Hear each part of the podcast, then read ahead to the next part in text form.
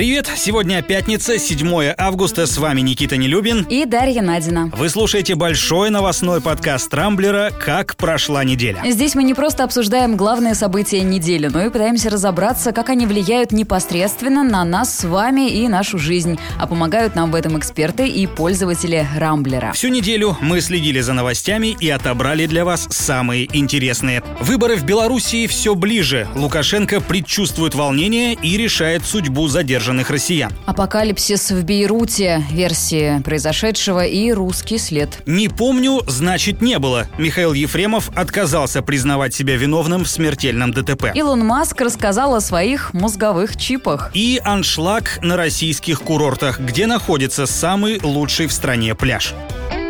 33 богатыря и батька Черномор. Примерно такие шутки ходят сейчас в соцсетях из-за задержания в Белоруссии российских, по одной версии, чоповцев, а по другой – наемников ЧВК Вагнера. История произошла еще неделю назад, но на днях получила неожиданное продолжение. Александр Лукашенко заявил, что может выдать некоторых россиян Украине. Если это произойдет, то нас ждет интересный финт в двухсторонних отношениях братских государств. Тут надо напомнить, что задержанных бойцов Лукашенко подозревает едва ли не в подготовке подготовки переворота в стране. В своем обращении к нации и парламенту президент Беларуси так и сказал. Прислали вагнеровцев специально. Была команда ждать. Мы родные люди.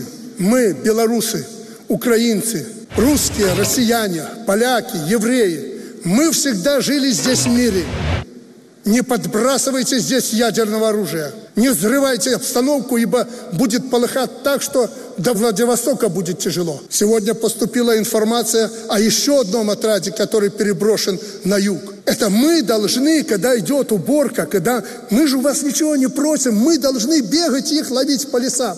Мы же их всех отловим. Вообще, некоторые политологи говорят, что такие жесткие заявления Лукашенко делает совершенно не случайно. Они обращены даже не к Москве, а намного дальше, в Брюссель и Вашингтон.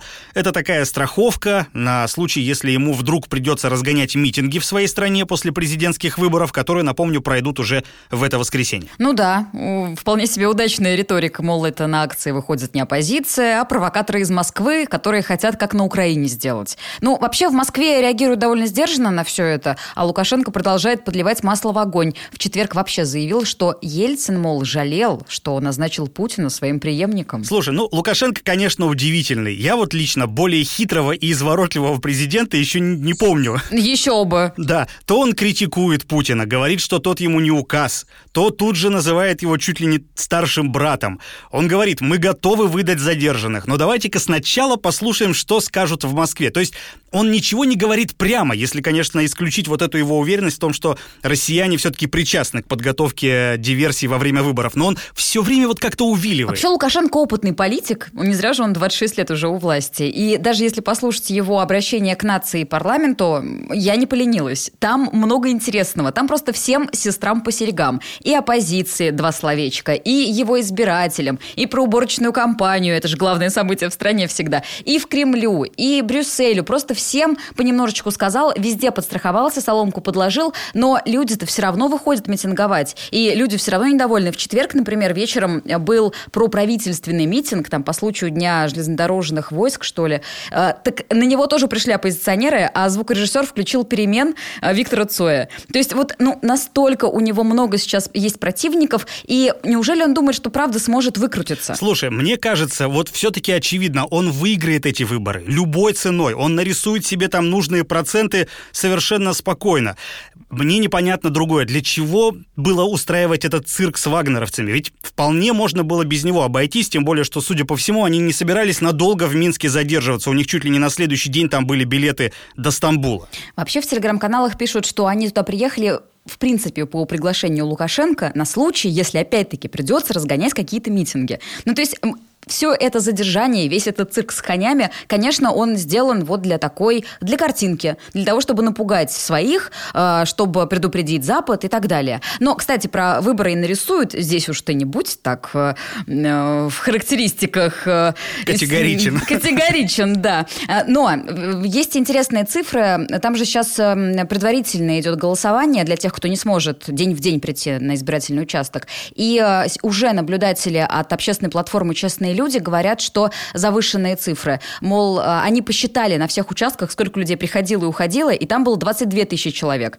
А голосов подано 34 с половиной тысячи. Ну, то есть... Ну, вот видишь, это то, о чем я и говорю. Ну, что, не нарисовали? Нарисовали. Ну, на самом деле, ведь нужен талант для этого всего. И Лукашенко, кстати, прекрасно у него вышло интервью украинскому журналисту Гордону. Э, он там совершенно четко сказал, быть президентом – это большой труд, талант, и вообще президентами… Президентами не становятся, президентами рождаются. Чем дело кончится, мы узнаем 9 августа, когда завершатся выборы в Беларуси. Вообще оппозиция сдаваться не собирается и планирует масштабно протестовать в случае, если Лукашенко снова станет президентом. События в Ливане на этой неделе приковали к себе внимание буквально всего мира. Это неудивительно, произошедшее там, иначе как апокалипсисом не назовешь. В порту Бейрута в минувший вторник прогремело два мощных взрыва. В результате погибли более 130 человек, несколько тысяч пострадали. Почти половина города оказалась разрушена. Кадры ЧП быстро распространились по интернету. Сначала сдетонировали петарды, хранившиеся на складе, а затем э, аммиачная селитра. И об этом мы узнали уже позднее, потому что в первые часы распространялась версия, что порт был взорван в ВВС Израиля. Якобы их целью была база Хизбаллы. Ну да, потом в истории совершенно неожиданно появился русский след. Оказалось, что почти 3 тонны селитры – это конфискат с судна предпринимателя из Хабаровска Игоря Гречушкина. Этот груз простоял на складе почти 6 лет, хранили его ненадлежащим образом, и после недавней проверки было решено заварить какую-то там дырку, через которую якобы можно было пробраться к этой селитре, кому она была нужна.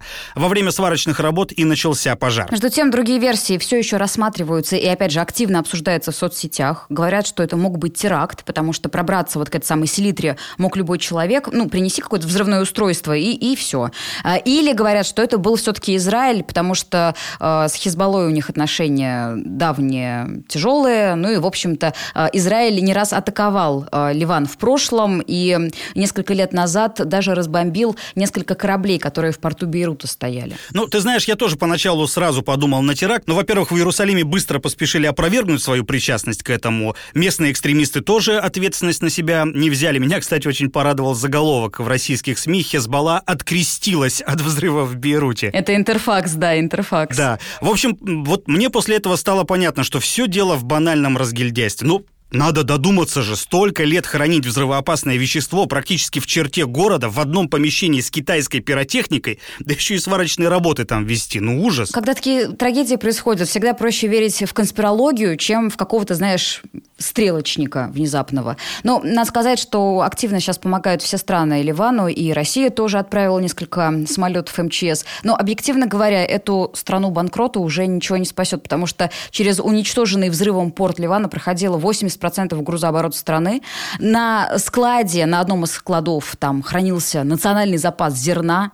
Он уничтожен, так что хлеба в Ливане теперь только на месяц. Да, мы поговорили с директором Центра изучения Ближнего Востока и Центральной Азии Семеном Богдасаровым, и он говорит, что даже после гражданской войны в прошлом веке таких разрушений в Ливане не было. При этом версию теракта он считает несостоятельной. Нет, я думаю, нет. В Ливане очень сильные антиизраильские настроение, и понятно, особенно в шиитской части, да и не только, поэтому понятна эта реакция. Я думаю, на самом деле это э, некая, вот, э, как бы сказать, безалаберность с точки зрения хранения такого огромного взрывчатого количества вещества, как селитра, почти 3000 тонн. Это вот чисто оттуда вот смотрим. Там не было никакой диверсии, никаких самолетов. Все это будет фантазировать. Любопытно, что Ливан попросила о гуманитарной помощи все страны мира, но вот расследование будет проводить своими силами. Читала недавно мнение, что власти Ливана просто опасаются того, что эксперты из других стран будут как-то лоббировать интересы Израиля и могут закрыть глаза в случае, если подтвердится версия теракта, например. Ну, ты знаешь, мне кажется, такие опасения все-таки напрасны. Тем более, что пока все указывает на то, что взрыв произошел из-за банальной халатности, как это не печально. Не помню, не было. Примерно под таким девизом прошли первые заседания по делу о ДТП с участием Михаила Ефремова. Еще недавно артист публично каялся. А сейчас говорит, что о том вечере, когда погиб Сергей Захаров, он вообще ничего не помнит. Да и не может сказать, был ли за рулем. Правда, все эти слова опровергли прокурор и адвокат потерпевшей стороны. Во время заседания они показали ролик, записанный после аварии, из которого видно, что пьяный Ефремов не может даже подышать в алкотестер. Сотрудник ГИБДД предлагает ему отправиться на освидетельство расследование, но актер предлагает выпить еще и даже хором спеть. Кстати, когда Ефремову все эти ролики с мест событий показали, а их было немало, а, он сказал, что себя вообще не узнает, мол, это мистер Хайт из повести Стивенсона. Ну да, очень удобная отмазка. Вообще в происходящем сейчас в суде очень много театральности. Возьмем хотя бы адвоката Ефремова Эльмана Пашаева. Он обещал публике неопровержимые доказательства невиновности артиста. Где они? Во время пламенной речи в первый день заседания он заявил, что потерпевшая сторона сфальсифицировала доказательства вины его подопечного, мол, у них специально подготовленные свидетели. Ну, конечно. Но вообще в центре всего разбирательства уже давно не Ефремов и не семья погибшего Сергея Захарова, а объективно их адвокаты, потому что каждый из них только и делает, что работает на публику. К зданию суда они приезжают, значит, один на Майбахе, который в залоге оказался, или не в залоге, там тоже своя история. Второй на Роллс-Ройсе приехал. Ну, безусловно, вся эта адвокатская показушность лично меня невероятно раздражает. Они оба явно перетягивают одеяло на себя, делая всякие громкие и по большей части пустые заявления. Впрочем, наверное, это тоже какая-то такая профессиональная хитрость, чтобы отвлечь внимание общественности от фигуры самого Ефремова, который на этом фоне на мой взгляд, выглядит еще более худшим образом. Он вот как будто спрятался за них, как за удобную ширму, и вроде как ни при чем. Сидит в зале суда, молча ковыряется там в телефоне, ну... Слушай, а, мы, а мне его как-то жалко, потому что, ну, во-первых, когда он вот это свое признание выпустил, да, покаяние, э, оно было прям хорошим. Ну, то есть я прям поверила. И, кстати, Пашаев говорил на днях, что это он якобы написал текст. Да, Потом да, говорит, да, нет, да. не я писал тоже, ну, как дурдом. А, мне было прям жалко его, ну, потому что вот, человек действительно совершил чудовищное преступление, не только Сергея Захарова убил, он и свою жизнь уничтожил, по сути. И если бы тогда вот все так бы и осталось, наверняка бы он сейчас получил лет пять, сел бы в тюрьму и через пять лет вышел, как бы оплатив хоть немного, да, свой долг, что ли, перед обществом, не знаю, как сказать. А теперь получается, что он отмазывается. Он говорит, нет, я не был за рулем. Нет, я ничего не помню. Жалко выглядит. Полностью с тобой согласен. Будь ты мужиком, наделал делов, скажи прямо, виноват, готов понести наказание. Как это прозвучало в твоем первом обращении, которое, как выяснилось, действительно написал э, твой адвокат, хотя он, конечно, сразу же от всего этого от, от, открестился. Ну, вообще, у Ильмана Пашаева я слушала его выступление, там с русским языком все похуже, чем у Ефремова, так что, честно, я не верю, что это он писал. Но он ведь, э, как бы мы не смеялись с тобой, но он выбрал вполне себе логичную стратегию. Э, типа, есть презумпция невиновности, докажите, что Ефремов виноват, докажите, что он был за рулем. Ну, то есть, конечно, выглядит все это довольно жалко, но а как иначе-то защищать? Наверное, никак. Посмотрим, чем все закончится. Пока что все говорит о том, что Ефремов виновен, что он сидел за рулем. Неизвестно, как будут выворачиваться его защитники. Сегодня очередное заседание. Посмотрим, к чему оно приведет. Киберлюди – вопрос уже самого ближайшего будущего. По крайней мере, это следует из недавних заявлений Илона Маска. Его очередное детище, компания Neuralink, приступила к разработке чипов, которые будут вживляться людям прямо в мозг. И на этой новости где-то сейчас вздрогнул Никита Михалков, потому что еще в мае, ты же помнишь, в одном из выпусков своей программы «Бесогон» режиссер рассказывал о том, что другой американский миллиардер э, Билл Гейтс под видом вакцинации от коронавируса планирует провести поголовное чипирование людей. России. Причем тогда фантазия у Михалкова разыгралась «Будь здоров», он заявил, что Гейтс таким образом собирается контролировать и постепенно сокращать население Земли. Мол, людей на планете слишком много, а ресурсов мало. Но давай вернемся к Маску. Цели у него, судя по всему, гораздо более благородные. Например, такие чипы позволят людям слышать звуки за пределами привычных частот, а пациенты с повреждениями головного мозга смогут восстановить подвижность конечностей. Кроме того, у чипированных людей появится возможность контролировать уровень гормонов, окситоцина окситоцина, серотонина и так далее. Тут сразу вопросы, как все это будет работать. Маск рассказал. В общем, имплант будут устанавливать под кости черепа. Они там соединяются с мозгом с помощью электродов, и э, чип начинает выполнять функции человеческого органа. Звучит это, конечно, как э, фантастика какая-то из кино, но не будем забывать, что некоторые проекты Маска, которые тоже казались несбыточными, уже воплотились в жизнь. Так что, кажется, нас действительно может ждать эпоха киберлюдей. Слушай, ну здесь я предлагаю поговорить о том, какая нам от всего этого будет радость и польза, какие в этом во всем могут быть преимущества. Вообще, для начала, мне кажется, надо накопить денег Правда, пока непонятно сколько и сможет ли, допустим, обычный российский пенсионер себе позволить такой чип установить. Мы поговорили об этом с Алексеем Надежиным, популярным блогером живого журнала и автором технического блога АМА-1. Он считает, что пока вся эта идея больше смахивает на научную фантастику, но некоторая работа в этом направлении все-таки идет, причем не только у Маска в лабораториях, вообще по всему миру. И первые подобные устройства пригодятся далеко не всем. Я думаю, что действительно для людей с хроничными возможностями это может быть вот как раз самое первое применение, которое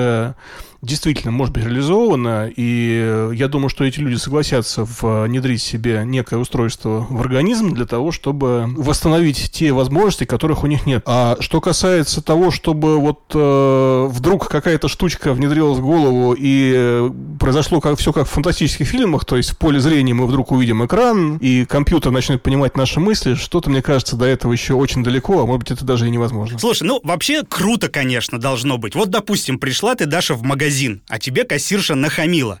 Или, не знаю, в банке кредит не дали. Настроение у тебя хуже некуда, но ты же молодец. Ты поставила перед этим себе чип, который буквально силой мысли повышает у тебя серотонин, например, гормон счастья. И сразу жизнь играет яркими красками. Какая красота, скажи. Некоторые люди, Никита, пьющие, ты про них не знаешь, ты сам не пьешь. Они себе такое устройство уже давно приобрели. Называется а, открывашка, знаешь, который хоп, и любую бутылку вскрыл, и все. Сразу сразу настроение улучшилось. Э, вообще все это похоже больше на сериал «Черное зеркало». Классный и пугающий. Но мне кажется, на, на нашем с тобой веку как-то мы не увидим всех этих передовых разработок. Слушай, а мне кажется, что нет. Мне кажется, что все это вопрос буквально вот нескольких лет, ну, пяти, максимум десяти. И потом, кстати, э, Маск пообещал, что благодаря таким чипам музыка и прочие аудиоматериалы, а следовательно и подкасты Рамблера, будут направляться прямо в мозг. То есть мимо ушей уже точно ничего не пройдет. Я, когда думаю о прогрессе, вспоминаю всегда, что после того, как э, впервые люди полетели в космос э, в прошлом веке, были уверены все, что вот-вот уже трамваи на Луну начнут ходить, понимаешь? Вот прям годик-другой подождем, и все. С тех пор прошло сколько у нас там? Больше 50 лет. На Луну мы так и не долетели, поэтому не знаю, у меня есть здоровый скептицизм. Нет, а я считаю, что Илон Маск гений. И вообще не понимаю, почему его многие хейтят и называют шарлатаном. Он, мне кажется, очень крутой дядька. С Эмбер Хёрд, правда, зря связался, но это уж, как говорится, совсем другая история. Лето почти закончилось, а туристические направления только-только становятся доступны. Буквально неделю назад для россиян открылись Великобритания, Турция, Танзания, Абхазия. А на этой неделе стало известно, что нас ждут и в Черногории. Приехать туда можно без справки о коронавирусе, что важно. Да и в карантине сидеть не придется. Слушай, ну новости замечательные, ведь из-за небывалого интереса к Краснодарскому краю и Крыму в этих регионах стала расти заболеваемость ковидом.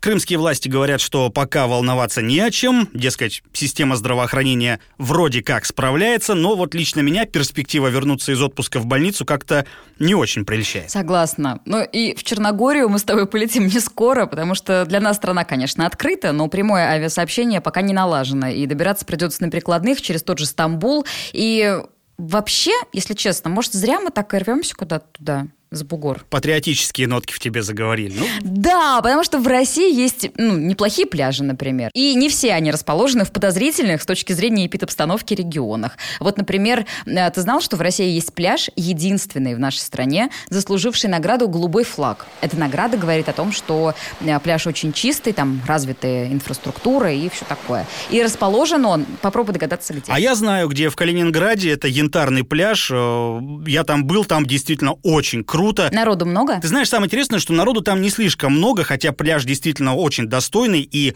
известный в некоторых кругах, но нашим туристам почему-то пока не очень. Вообще все это прекрасно, но меня во всей этой истории больше всего пугает коронавирус. Я напоминаю, зараза никуда не делась. А судя по многочисленным фотографиям и видео, которые россияне с удовольствием выкладывают в соцсетях, на пляжах все бок о бок, масок никто не носит. Есть ведь и статистика просто замечательная. У нас вот сейчас больше 18 миллионов больных по всему миру. И последние 8 миллионов приросли за июль. Ну, то есть темпы набирают обороты, и э, довольно страшно это все. Я хотела бы все-таки к пляжу вернуться, если ты не против, а то ты хочешь вот мрака опять напустить под конец-то нашего подкаста. А есть приятный момент. Вот пляж Янтарный. Я сегодня прочитала об этом и подумала, блин, было бы круто, но это же Калининград, я была там осенью, собачий холод.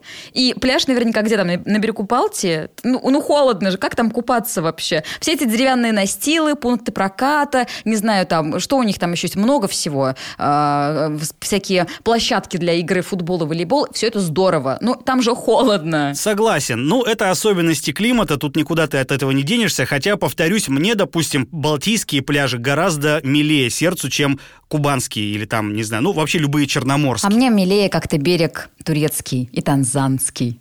Танзанистый. Как его называют? Туда, короче, хочу. Ну, танзанский, наверное. Ну, слушай, для тебя сейчас тогда все дороги открыты. У меня, кстати, вот, например, через неделю начинается отпуск. Я очень давно уже хочу жену с ребенком к морю вывести. У меня родственники живут в Анапе, очень нас ждут. И передо мной сейчас на самом деле стоит огромная дилемма, ехать или не ехать. Ведь статистика на Кубани после открытия пляжей резко ухудшилась. В общем, и хочется и колется. Хотя я, в общем-то, готов и в медицинской маске плавать, бог с ним, а вот за дочку все равно переживаю. Ну что, на этом пока все. Вы слушали большой пятничный подкаст Рамблера «Как прошла неделя», в главных событиях которой разбирались для вас Никита Нелюбин и Дарья Надина. Не пропускайте интересные новости, слушайте и подписывайтесь на нас в Google Подкаст, Apple Подкаст и CastBox. Увидимся на rambler.ru. Хороших вам выходных.